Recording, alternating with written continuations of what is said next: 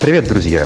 Четверг, 7 декабря 2023 года, 10 часов утра в Башкортостане, и я, Руслан Валиев, приступаю к ведению очередного выпуска программы «Аспекты республики» на канале «Аспекты Башкортостан», где мы с вами обсуждаем текущую информационную картину дня в нашем регионе и э, с привязкой к событиям, конечно же, в стране и в мире, куда же без этого. Поэтому я призываю вас Э, активно участвовать в нашем разговоре, для чего у вас есть простейшие и понятные инструменты. Это лайки и комментарии к трансляции. Кстати говоря, уже и вопросы поступать начали. Ну вот, тем более будет о чем э, поговорить. Не забывайте то, что нас смотреть можно еще и ВКонтакте, в Одноклассниках, слушать в виде аудиоподкастов на различных площадках, таких как Яндекс Музыка, э, Google подкасты, Apple Музыка и так далее. Все это дело доступно по ссылке, которая у нас закреплена в телеграм-канале, на который тоже, конечно, нужно подписываться. Соответственно, э, для тех, у кого есть возможность и желание добровольные пожертвования делать, тоже сервис Boosty, э, как к вашим услугам, ссылка в описаниях найдется. Все на своих местах, поэтому давайте начинать.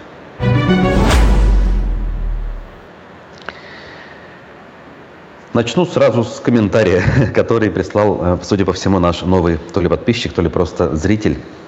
Э, Сергей Бакланов подписался он и спрашивает.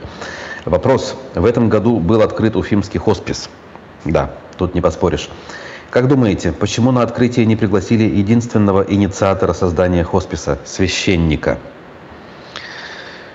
Почему не пригласили священника, мягко говоря, э, я удивляюсь, да, потому что у нас э, в последнее время священников и другого рода э, деятелей религиозных видов, как говорится, деятельности зовут везде и вся, надо, не надо. Что и касается того, кто был инициатором создания, даже если отдельно взятый священник, может быть, даже Э, митрополит Никон имеется в виду, я не знаю, кто имеется в виду, и был одним из инициаторов э, на разных этапах э, попыток строительства хосписа. Все-таки я не считаю, что он был главным тем, кто сдвинул эту историю с мертвой точки, когда Хабиров приехал в Башкирию и стал стремиться набирать, скажем так, политические очки, узнаваемость, в том числе в либеральных кругах. Тут надо это все-таки признать. Возможно, с подачи своего э, главного пиарщика на тот момент Ростислава Мурзаголова, но так или иначе это было. Так вот, он прислушался к мнению, э, на мой взгляд, той же Рауфы Рахимовой и руководителей нескольких благотворительных фондов, которые этим занимались.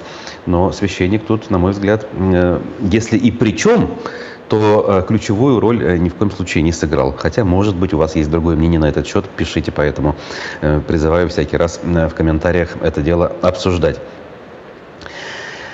Ну а все-таки к новостям, если переходить, то у нас есть о чем сегодня с вами поговорить.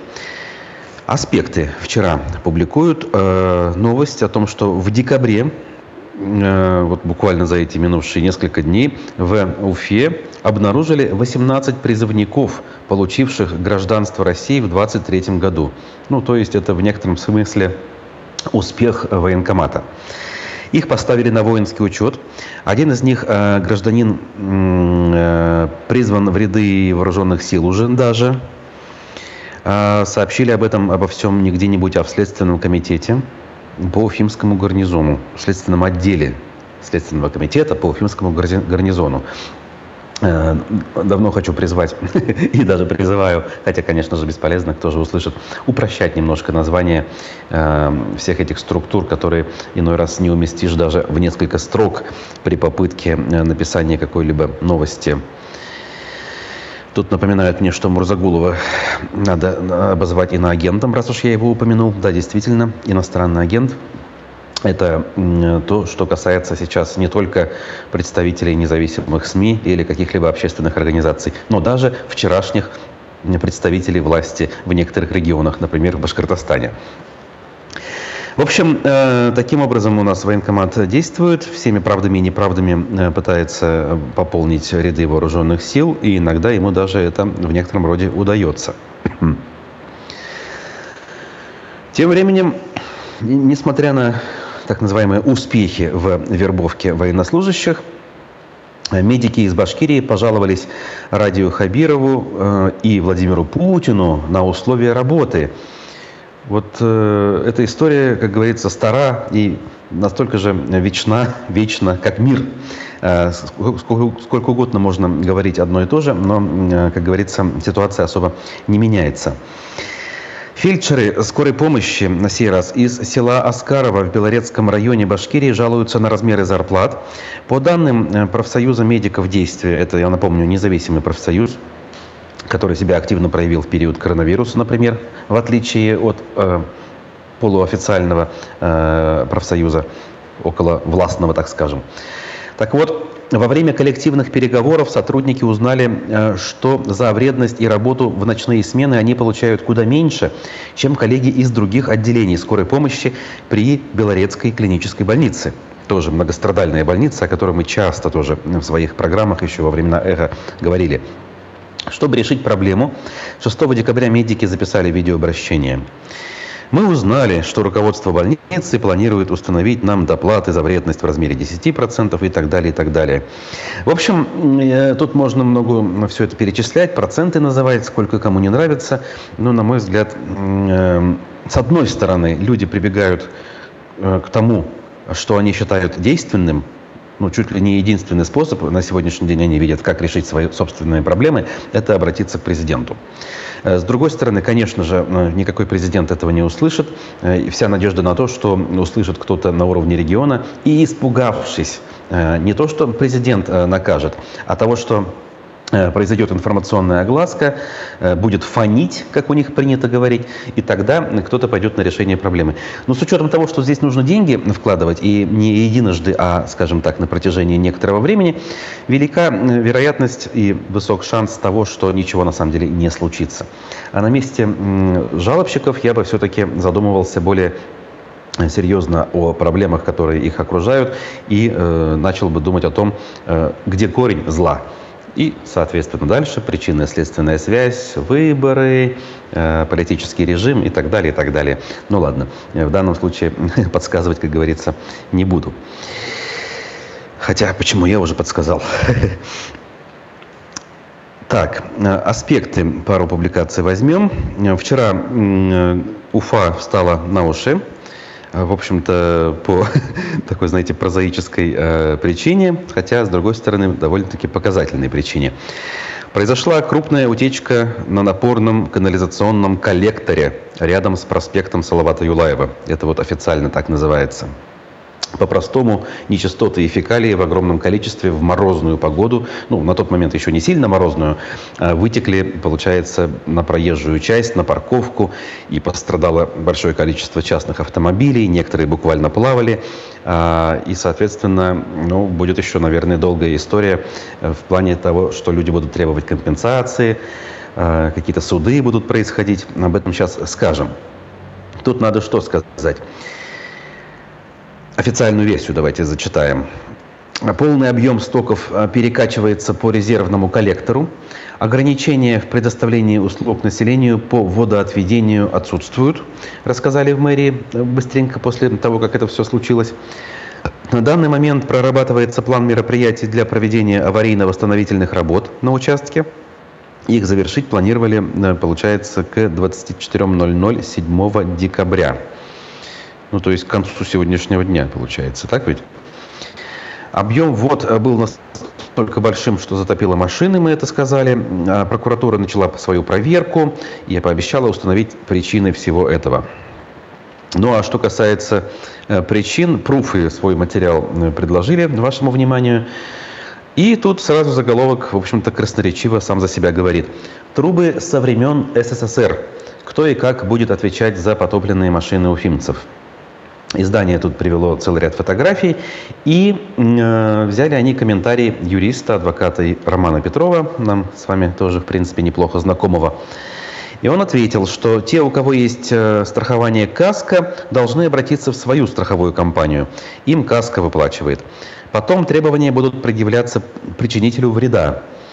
Э, но таких, я думаю, очень мало, то есть тех, у кого есть э, страхование КАСКО. Эм, значит, у всех есть ОСАГО, это совершенно другая страховка, когда вы личную ответственность страхуете перед окружающими. Так вот, таким людям э, нужно произвести оценку повреждения автомобиля. Я видел, что у кого-то машины плавали, сказал Петров. Мне кажется, что такие машины не будут подлежать восстановлению. Либо надо делать независимую экспертизу. Если машина подлежит ремонту, в официальном автосервисе нужно будет получить смету на работы и непосредственно предъявить УФА водоканалу. Если они отказываются или уклоняются в течение 10 дней, то можно идти в суд. А, в Уфа-водоканале было довольно любопытно. Значит, эм, а, э, журналисты Пруфов обратились к директору водоканала Александру Иванову. А также он еще и депутат Госсобрания Курултая, важный момент. То есть не просто директор предприятия, но и публичное лицо, которое должно общаться с гражданами. Задали, значит, ему два вопроса. Почему он не выехал на место происшествия и будет ли возмещена компенсация пострадавшим?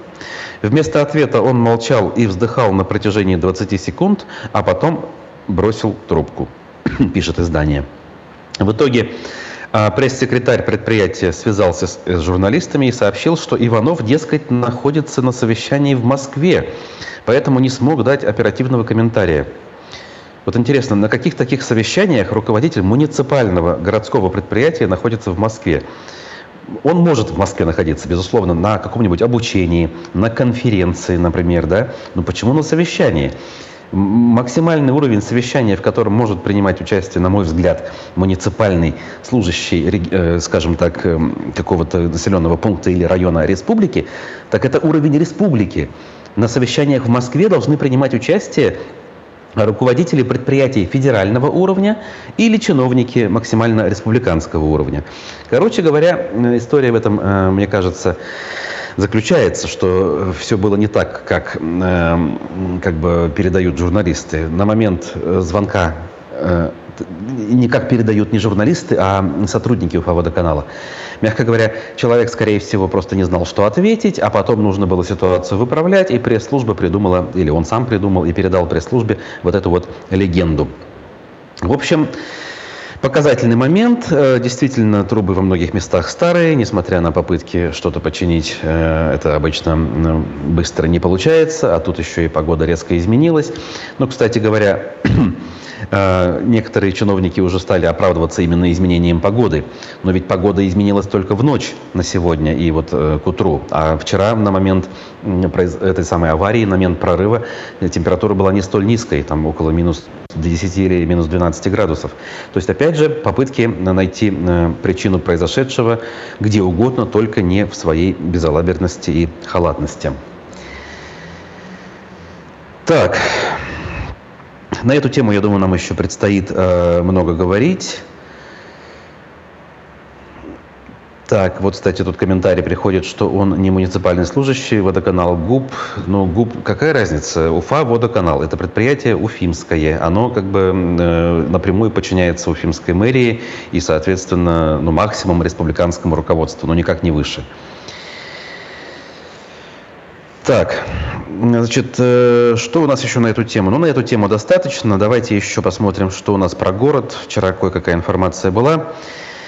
Здание кинотеатра «Искра» по проспекту Октября предложили исключить из числа памятников. Довольно предсказуемый момент, я бы вам сказал. А, значит, что тут у нас на эту тему сказано? Государственная историко-культурная экспертиза выдала положительное заключение на документацию, обосновывающую исключение памятника кинотеатра «Искра» из э, реестра объектов культурного наследия. Экспертизу, оказывается, провели эксперты некой Санкт-Петербургской научно-реставрационной и проектной мастерской по заказу одного из владельцев здания, компании «Flame». Акт по результатам э, госэкспертизы размещен для обсуждения. Значит, э, в мае 23 года в здании кинотеатра произошел пожар. Я думаю, уфимцы хорошо знают. Кинотеатр перестал эксплуатироваться полностью. Впрочем, он и до этого уже не эксплуатировался, по-моему, с 2019 года, если я правильно помню. Вот здесь в публикации, к сожалению, об этом ничего не сказано. Что тут скажешь? Жалко. Вообще, конечно, знаковое место для многих уфимцев, особенно тех, кто вот относится, скажем так, к моему поколению. Э, это был первый, пожалуй, кинотеатр после э, периода их, ну, скажем, безвременье, что ли. В 99 году он был открыт после первой ну, не скажу реконструкции, первого масштабного ремонта, там было новое оборудование, новое качество, скажем, кино э, было показано уфимцам именно там впервые. Только потом стали появляться новые кинотеатры, еще и сетевые и так далее, и так далее. В общем, жалко, наверное, будет, если его снесут и там выстроят высотные жилые дома, что, скорее всего, вполне логично, учитывая то, что происходит напротив через дорогу. Мы знаем, что Э, высотки э, на месте А-кафе у здания госцирка э, вовсю выстраиваются. Поэтому не удивимся, если здесь таким образом поступят. Ну, сохранят максимум сквер с мальчиком с Кураем, я имею в виду скульптурную композицию, а все, что сзади, легко и просто можно застроить 35-этажками. Таким образом, друзья, хорошего у нас немного совершенно немного. Ну, может быть, обнадежим сейчас, если послушаем, э, обнадежим некоторых хотя бы наших зрителей. Я думаю, что такие среди нас есть. Это вкладчики краундфандинговой платформы «Золотой запас». Э, экс-председатель Совета по правам человека при главе Башкирии. Вчера был гостем программы «Аспекты мнений». Говорили с ним о разном, э, Разиф Абдуллин. Э, но в том числе обсудили, конечно, ключевой вопрос, решение которого от него до сих пор ждут. В принципе, не только вкладчики золотого запаса, но и рядовые наблюдатели, поскольку им интересно, а может ли Владимир Барабаш до конца довести историю, которую он начал в бытность председателем СПЧ. Надо сказать, э, что-то вроде движется. Ну, давайте сами э, послушаем фрагмент, а через буквально несколько минут я к вам вернусь, и у нас есть еще о чем поговорить.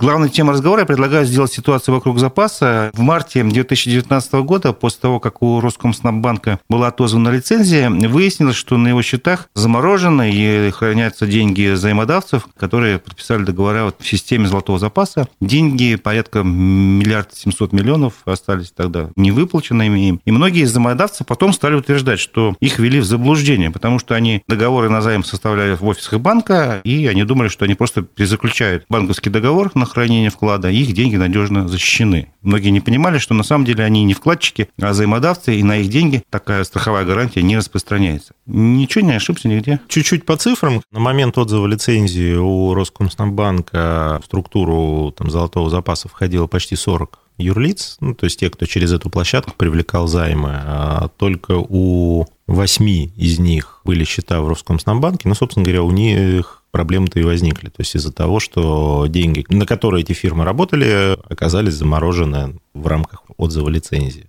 А если говорить о цифрах, то на момент отзыва лицензии у банка в 2019 году было 8171 договор займа. То есть это надо понимать, что это не в людях, это в договорах, потому что у некоторых были договора в разных ООшках. То есть там у одного человека рекорд чуть больше 10 различных договоров. В людях, да, около 4 тысяч, и суммарный общий объем требований был 2 миллиарда 67 миллионов. Почему вообще заморозили счета? Ну, банк же не должен был сразу лопнуть. Это же процедура такая. То есть, когда отзывается лицензия, сразу обнуляются да? все электронные ключи и все прочее. То есть, э, администрация банка ничего не может сделать. То есть, с одной стороны, законодательно это сделано для того, чтобы лишить возможности вывести какие-то активы в последний момент, чтобы с преимуществом или еще что-то. То есть, с момента выхода распоряжения все права распоряжения, ну, или там действий переходят уже к АСВ. Какова на сегодня ситуация с деньгами этих более чем 4 тысяч людей? С одной стороны, за это время больше 350 миллионов, то есть с момента отзыва лицензии из этих там 2 миллиардов 67 миллионов, больше 350 миллионов уже возвращено. По 1059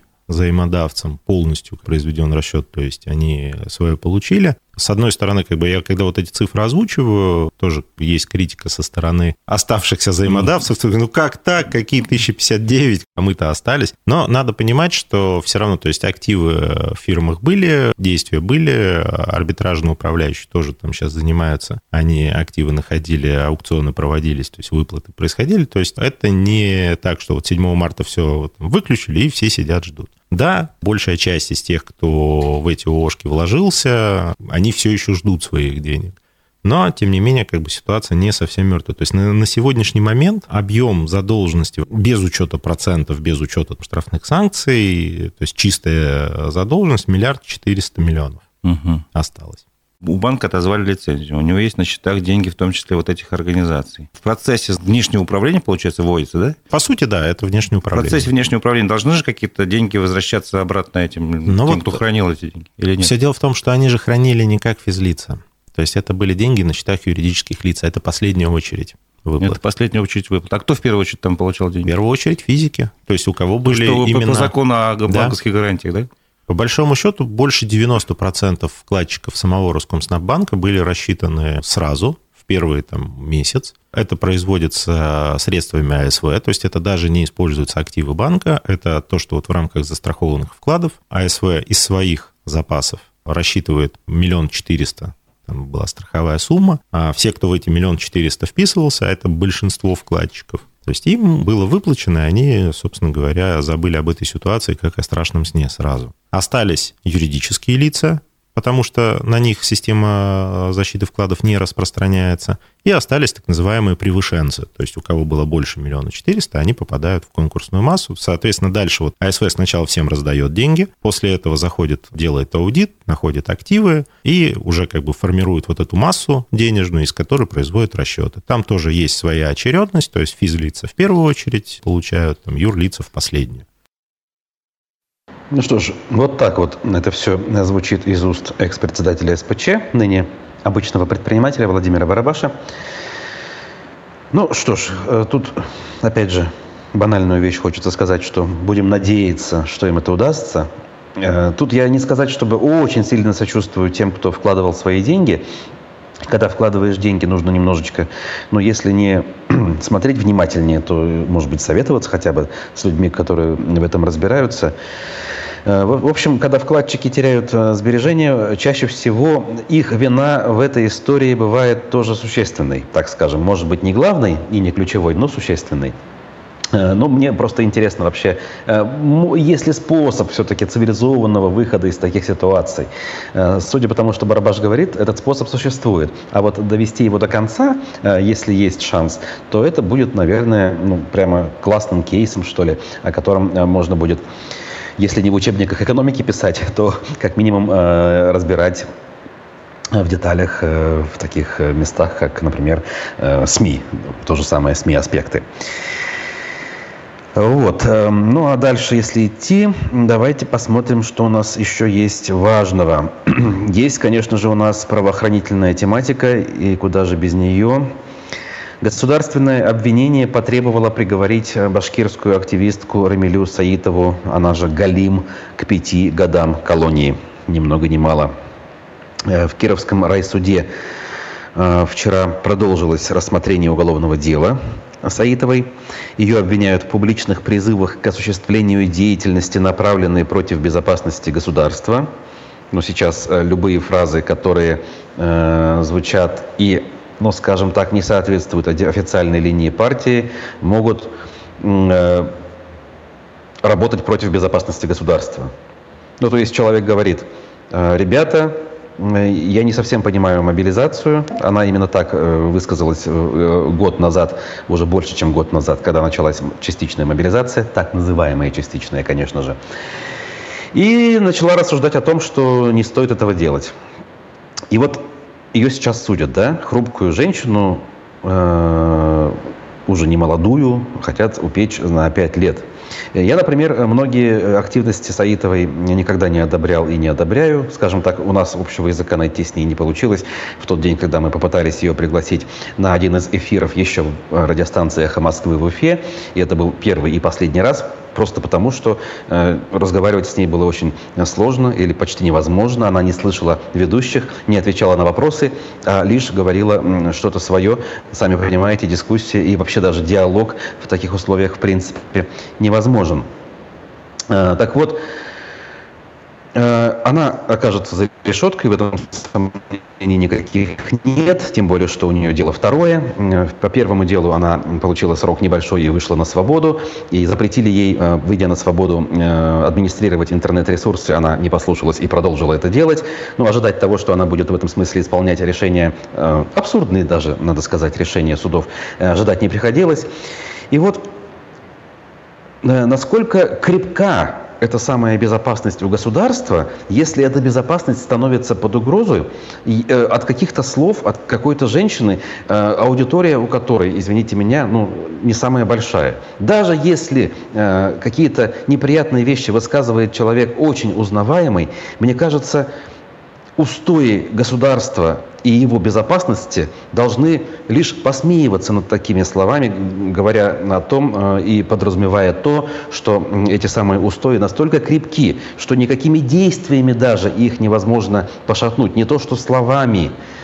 Надеюсь, я в этом смысле внятно выразился. И это касается, кстати, любых дел, э, которые касаются э, людей, и их высказываний, когда совершенно безобидные слова, рассуждения на тему или по теме, как говорят. Э, то же самое было с Айратом Дельмухаметовым. Да, он говорил вещи, которые э, во многом противоречат, опять же, официальной линии партии, назовем это так. Но какие риски э, у этих слов, соответственно, были для этой самой партии условной? Э, для этого государства и страны в целом. Понятно, никаких совершенно. Но э, система так устроена, что она должна э, молоть, молоть и молоть. Соответственно, когда маховик репрессий раскручивается, он остановиться не может, а дальше можно эту мысль продолжить.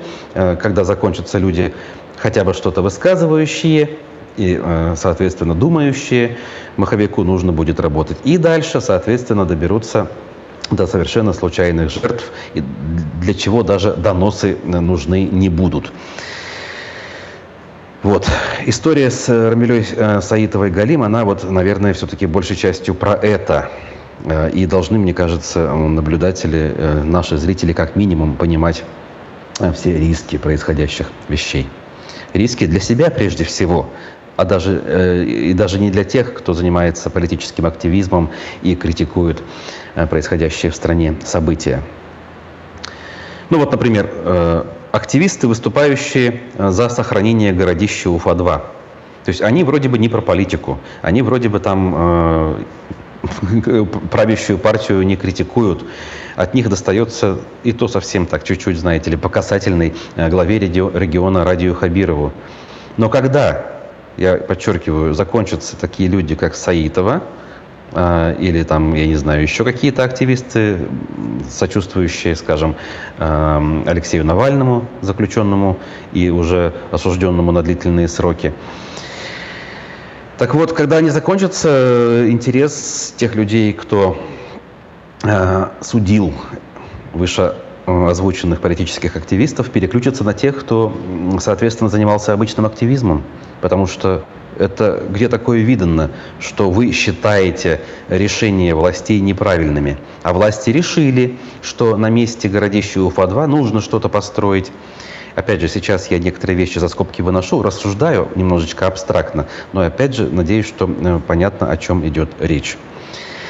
Но если вернуться от абстракции к конкретике, к истории с городищем Уфа-2, то здесь суд продолжается. Очередное заседание длилось, э, четвертое, кстати, около двух часов. Оказывается, иск о запрете строительства церкви на этом месте подали ученые-археологи Флорид Сунгатов, Альфия Сунгатова и э, медиа-менеджер Рауфа Рахимова. Иск подан к администрации Уфы и Уфимской епархии РПЦ. Э, и целью иска является признание незаконным э, выдачи разрешения на строительство этого самого храма всех святых. Значит, э, заседание было любопытным, пишет журналист Марат Гореев, поскольку оно состоялось через неделю после того, как глава республики Ради Хабиров дал понять, а точнее пообещал, что строительство храма на городище не будет. По крайней мере, все именно так расценили спич Хабирова. Вот интересно на самом деле. Он, конечно, дал понять, что его беспокоит э, беспокойство, извините за тавтологию, общественности, но однозначного ответа он не дал. Вот что он сказал? «А я ведь вас, Шамиля Валеева, как раз и просил разобраться в этом. У нас, у руководителей республики, нет задачи доставлять беспокойство людям и совершать то, что их сильно волнует. М-м, опять же, чтобы не фанило, да, видимо. Когда волна пошла относительно того, чтобы не строить там православный храм, я до сих пор не очень понимаю, хотят или не хотят. Как я понял, довольно большое количество людей не хочет. Мы с Андреем Геннадьевичем Назаровым долго обсуждали этот вопрос. Кстати, его предложение было, что мы все-таки там депозитарий будем строить. Там единственное культурного слоя, где предполагалось строить храм, нет. Там нет от слова ничего. Но тем не менее волна идет. В общем, не совсем ясно. А, что э, по суду? А, судя по всему, Уфимская мэрия, несмотря на все слова Хабирова, она продолжает э, настаивать на том, что разрешение на строительство выдано верно. Это если коротко, если в сухом остатке. Вопрос, как это работает? Почему, условно говоря, шея не слышит, что говорит голова? Хотя, опять же, удивляться, наверное, не приходится, но мы же с вами каждый раз качаем головой, узнавая что-то подобное. Так, так, так, так. Из приятного, что ли. Издание «Медиазона», признанное иностранным агентом в России, стало сотрудничать с Максимом Курниковым, журналистом, э, медиа-менеджером, когда-то работавшим шеф-редактором «Эхо Москвы» в Уфе, а ныне руководящим проектом «Эхо», э, который аккумулирует, скажем так, часть журналистского сообщества бывшей радиостанции «Эхо Москвы». Рубрика называется «Надо понимать». В формате видеоблога она началась, и Максим Курников э, рассуждает в этой рубрике, я так понимаю, будет рассуждать о разных темах, э, раскрывая некие нюансы, которые, на его взгляд, Э, сразу очевидными не являются. И вот первый выпуск этой рубрики «Надо понимать» на медиазоне вышел. Здесь Курников рассуждает по поводу статьи в «Нью-Йорк Таймс» о том, как в Самарской области хоронили казаха, который погиб недалеко от линии фронта на востоке Украины. Казахи ранее никогда не участвовали в империалистических войнах России, даже после принятия подданства в XVIII веке. Почему сейчас представители разных народов участвуют в войне за сохранение империи? Ответ на этот вопрос можно найти в первом выпуске новой видеорубрики «Надо понимать». Вот э, тема сложная, но тема, конечно же, пересекающаяся напрямую с регионом э, нашим, э, с Башкортостаном и с другими национальными республиками. Посмотрите, э, у нас на сайте Аспектов, в телеграм-канале есть около 10 минут длится видео, очень важные рассуждения там приводятся. Рассуждения, разумеется, по нынешним временам, а, Опять же, если вспомнить то, о чем я выше говорил про Саитову, сами понимаете, какие. 90% взяток в Башкирии дают чиновники и руководители предприятий. Вот так вот, оказывается, по официальной статистике дела обстоят. То есть рядовые граждане вообще молодцы, взяток не дают. Об этом отчитались на пресс-конференции в прокуратуре Башкортостана. Э, там рассказали о предотвращении фактов злоупотребления чиновниками полномочиями. При этом, как подчеркнули ведомстве, те самые 90% преступлений совершают должностные лица. К мотивам совершения таких преступлений относилось э, за минувший год не только желание положить себе что-то в карман, но и стремление выслужиться, искусственно создать видимость эффективной работы перед руководством и общественностью. Видите как? Человек даже не заработать хочет, а лишь потому, чтобы, скажем, выделиться среди коллег, чтобы заметили сверху, иногда нужно э, создать проблему для того, чтобы ее успешно решить. Примерно так это выглядит. И, к сожалению, по этой же схеме работают сами правоохранительные органы. Э, палочная система никуда не делась, а наоборот приобрела новые, знаете ли, качественные сдвиги за последнее время, э, чего даже не снилось э, еще советской милиции, которая тоже по этой системе работала. Но масштабы, как говорится, были не те. Иногда еще и поиском реальных преступников тогда занимались. А что у нас в Башинформе? Как же под э, занавес не сказать об этом. Строители из Башкирии завершают ремонт Дворца культуры в ЛНР, так называемый, конечно же, да? Значит, э, это все там же, в Луганской республике, в Красном Луче, шефство над которым ведет Башкортостан в последние годы. Э, ДК 35 -го года рождения, э, постройки. Здание обветшало и давно нуждалось в капитальном ремонте. А несмотря на это, оно продолжало оставаться центром притяжения горожан. Там работают 24 кружка и так далее, и так далее. То есть все работает, все живет. Но вот ремонта не хватало. И теперь Башкортостан, вкладывая свои силы и средства, это дело чинит.